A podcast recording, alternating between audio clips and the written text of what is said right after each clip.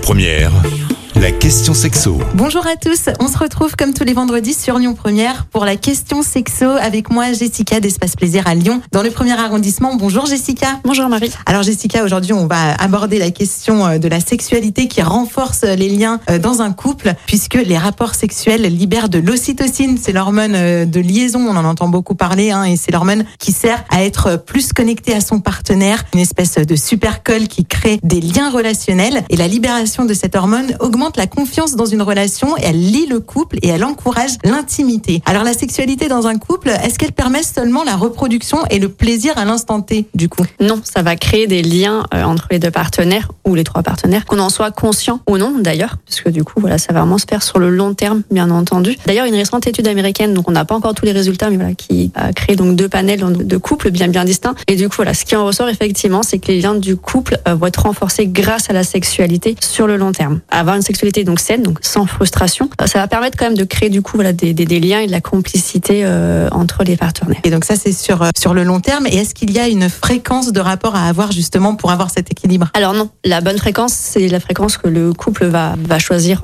Ça peut être une fois par semaine, deux fois par semaine, plusieurs fois par jour, et ça va aussi en dépendre de la période. Hein. Il y a des périodes où on va avoir des rapports très très fréquents et d'autres périodes beaucoup moins fréquents. La bonne période simplement c'est celle qui vous crée pas de frustration, donc où ce soit pas trop long entre deux rapports, mais qui ne vous met pas non plus dans l'obligation. Bon, on va pas non plus se dire, euh, j'ai pas eu de rapport depuis trois jours, il faut que j'en ai un ce soir. Voilà, c'est ça la bonne fréquence. La bonne fréquence, c'est la fluidité en fait euh, de la relation. Et est-ce que hum, dans les relations ponctuelles, donc pas dans les couples établis euh, depuis longtemps, la sexualité crée aussi du lien, comme par exemple entre les sex friends? Alors si c'est un plan d'un soir avec juste personne qu'on va voir juste une fois, non, parce que du coup il n'y a pas d'effet de long terme, donc là pour le coup non, ça pourra pas. Par contre avec tout ce qui est sex donc tout ce qui est relation suivie, mais sans attachement, sans, sans être un réel couple établi, au final ça va créer une complicité, hein, qu'on le veuille ou non, qu'on en soit conscient ou non, euh, parce qu'on va quand même se mettre à nu euh, devant une personne, que ce soit d'ailleurs euh, littéralement parlant euh, ou psychologiquement parlant. Donc du coup, forcément, ça va créer une complicité avec cette personne-là et il va arriver un moment ou un autre où effectivement, au moins l'un des deux partenaires aura des sentiments. Donc après, on fait le choix de continuer comme ça ou d'arrêter ou de passer sur une relation euh, un peu plus euh, établie, mais ça va forcément créer de la complicité. Il faut être conscient, pas trop jouer avec le feu. Est-ce que vous souhaitez ajouter un mot, Jessica? Oui, parce que du coup, on avait quand même vu lors d'une autre euh, question euh, la sexualité. Effectivement, il faut quand même nuancer les conseils euh, et les adapter à notre propre ressenti, bien entendu. Hein. Euh, les couples fonctionnent aussi sans sexualité. Enfin, certains couples peuvent fonctionner sans sexualité. On peut très bien être asexuel. À partir du moment où les deux partenaires le sont, on peut créer une complicité avec ce type de sexualité qui est de ne pas en avoir justement. Par contre, il faudra bien que ce soit les deux qui soient euh, asexuels et pas que l'un des deux subisse, parce que là, par contre, du coup, non, il y aura pas de complicité, ce qu'il y aura de la frustration. Sexualité ou asexualité, euh, l'important c'est d'être compatible, puisque euh, voilà, ça reste un pilier du couple. Merci Jessica d'avoir répondu à nos questions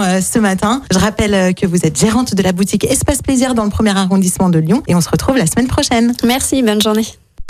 Retrouvez toutes les questions sexo du vendredi sur lyonpremière.fr. La question sexo avec Espace Plaisir, votre love shop depuis plus de 10 ans à Lyon, 16 rue Constantine et sur espaceplaisir.fr. Écoutez votre radio Lyon Première en direct sur l'application Lyon Première, lyonpremière.fr et bien sûr à Lyon sur 90.2 FM et en DAB+. Lyon Première